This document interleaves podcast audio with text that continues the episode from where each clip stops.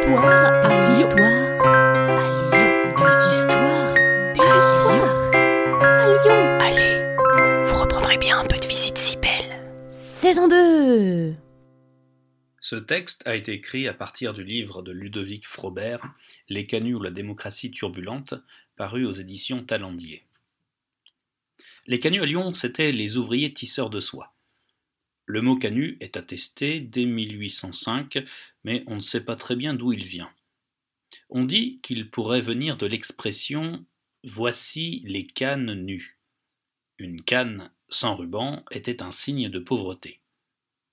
Ou bien qu'il serait dérivé de la canette. La canette était le dévidoir autour duquel était enroulé un fil de soie.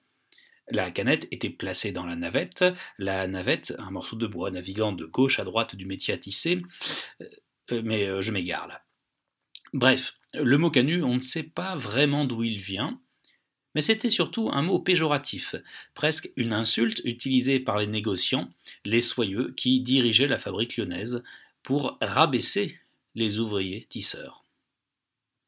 En 1832, le journal ouvrier L'écho de la fabrique lança un grand concours pour remplacer le mot canut. Quelques semaines plus tard, il y avait des dizaines de propositions, parmi lesquelles tissericien, cotisseur, tissoyer, bombixier, bombitisseur, soirinier, soirineur, soiriniste. Que choisir? Un des rédacteurs du journal L'écho de la fabrique proposa les critères suivants. Le nouveau mot devait être simple, il doit être composé de peu de syllabes. Euphonique, il doit être agréable et facile à prononcer. Complet, il doit désigner suffisamment l'ouvrier en soie actuel qui tisse alternativement toutes sortes de matières. On retint alors six propositions polymythe, pamphilarien, arachnéen, tisseur, tissutier, omnitisseur. Mais personne n'était d'accord. On créa alors une commission et on réouvrit le concours. Les débats dans le courrier des lecteurs furent d'un haut niveau étymologique. La question n'était toujours pas tranchée et elle fut finalement abandonnée. C'était entre les deux révoltes des canuts, entre 1831 et 1834, et peut-être que d'autres combats se révélaient plus urgents.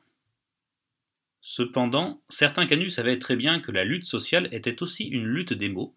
Voici ce qu'on pouvait lire dans un des numéros du journal L'écho de la fabrique, à propos des soyeux, des dirigeants de la fabrique, qui se faisaient appeler les fabricants.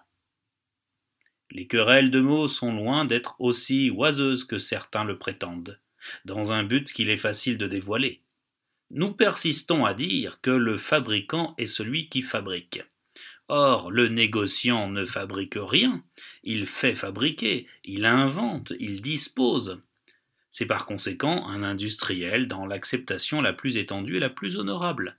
Loin de nous l'idée de ravaler les marchands au-dessous des ouvriers, mais nous ne voulons pas qu'à l'aide de l'usurpation d'une qualité qui n'est pas la leur, ils empiètent sur les droits des ouvriers qui sont les seuls et véritables fabricants. Vous reprendrez bien un peu de visite si belle. Salut à vous Une gognandise, en parler lyonnais, c'est une plaisanterie. Ce podcast d'histoire, de légendes et de gognandises lyonnaises est proposé par les Visites Cybelles, visites théâtralisées et comptées à Lyon. Vous pouvez nous retrouver sur les réseaux sociaux, Facebook, Instagram et Twitter. Pour réserver des visites, rendez-vous sur notre site web, vous trouverez le lien en description. Et pour connaître les prochaines histoires, abonnez-vous. Sur ce, on vous dit à bientôt.